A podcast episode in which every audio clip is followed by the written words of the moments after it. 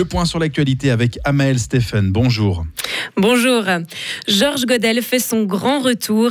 Après avoir quitté ses postes à la BCF et au TPF, l'ancien conseiller d'État va travailler pour Crémeau.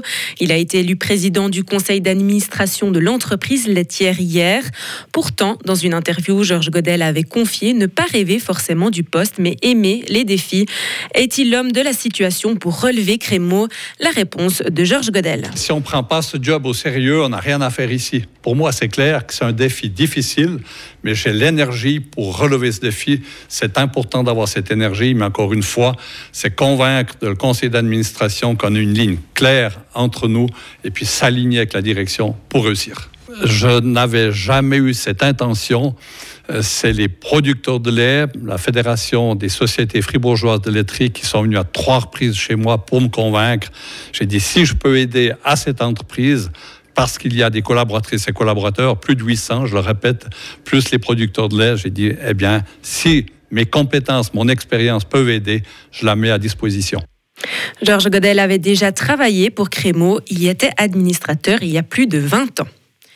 Un automobiliste a été gravement blessé tôt ce matin dans un accident de voiture dans le canton de Hourier. L'incident est survenu sur l'autoroute A2 qui mène au tunnel du Gothard. Le tronçon entre le tunnel de Selisberg et Altdorf a été temporairement fermé dans les deux sens.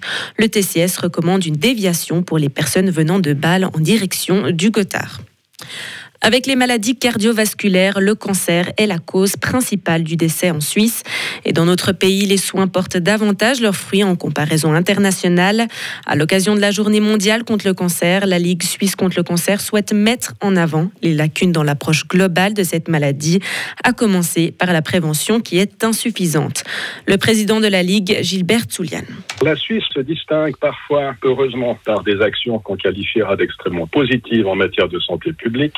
Alors que dans d'autres domaines, et plus particulièrement celui de la maladie cancéreuse, elle est à la traîne en matière de prévention. Il y a même eu des initiatives politiques au niveau parlementaire fédéral qui se sont soldées par de cuisants échecs. Les causes en sont vraisemblablement multiples entre ceux qui promeuvent la responsabilité personnelle face à la maladie et à l'hygiène de vie et ceux qui, au contraire, envisage une initiative des pouvoirs publics, de la société tout entière face à des fléaux qu'on connaît depuis tellement longtemps qu'il est regrettable qu'on n'ait pas pris ces mesures auparavant. Chaque année, ce sont plus de 45 000 cancers qui sont diagnostiqués en Suisse. Chez l'homme, le cancer le plus fréquent est celui de la prostate. Chez la femme, c'est le cancer du sein. Le cas de la journaliste kurde qui avait demandé l'asile en Suisse doit être réexaminé. Le tribunal administratif fédéral renvoie le dossier au secrétariat d'État aux migrations, estimant que le droit d'être entendu de cette femme a été violé.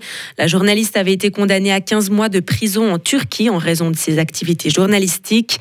Elle s'était réfugiée en Suisse où elle avait déposé une demande d'asile. Le secrétariat d'État aux migrations avait toutefois décidé de la renvoyer dans son pays.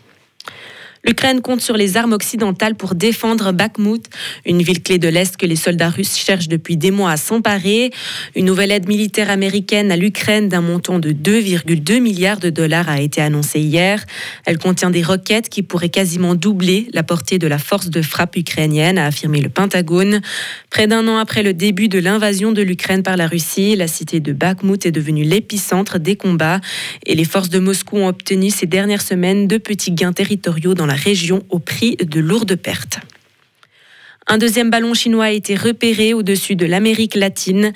C'est ce qu'a annoncé hier le Pentagone. Jeudi, les États-Unis avaient annoncé la présence d'un premier ballon espion chinois dans leur espace aérien. Alors que les autorités chinoises assurent que c'est un aéronef civil utilisé à des fins de recherche, principalement météorologiques, et que, affecté par les vents, l'engin a dévié. Washington, Washington juge l'affront inacceptable et a décidé hier d'annuler le déplacement du secrétaire d'État américain qui était prévu pour demain et lundi. Et enfin en sport, Fribourg-Gotteron s'est incliné 2 à 1 au tir au but hier soir face à Zurich. À domicile et devant 9000 spectateurs, les Dragons ne cachent pas leur frustration. Mais les Fribourgeois ne doivent pas se déconcentrer car ils affronteront demain Genève-Servette. Retrouvez toute l'info sur frappe et frappe.ch.